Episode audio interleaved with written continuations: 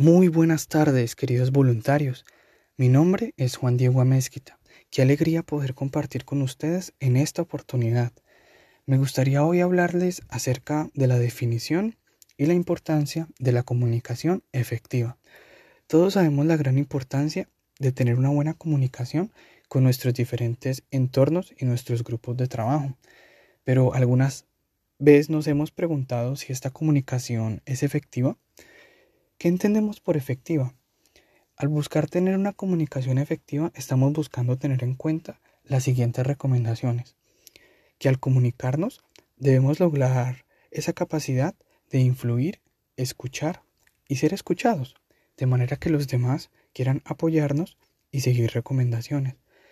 La comunicación efectiva va en relación con ser asertivos con nuestro mensaje. La asertividad es una habilidad social que podemos ir mejorando con el tiempo y esta nos permite lograr que siempre que hablemos podamos expresar nuestros deseos de manera amable, franca, abierta, directa y adecuada. Lo contrario a ser asertivos sería ser agresivos o pasivos, y estos son extremos a los cuales no queremos llegar. Otro aspecto a tener en cuenta es la escucha activa. Cuando estemos comunicándonos con alguien, miremoslo a los ojos y escuchemos hasta el final a esta persona voluntarios, siempre recordemos que tenemos como ejemplo a nuestra fundadora, la doctora María Luisa.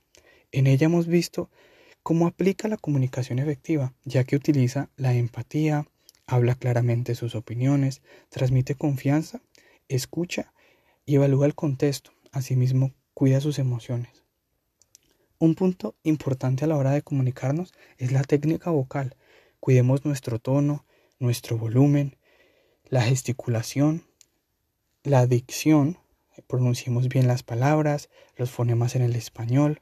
Todo esto es importante para tener en cuenta y lograr alcanzar una comunicación efectiva. Por último, recordemos la importancia de la comunicación efectiva en la sociedad y en cualquier entorno.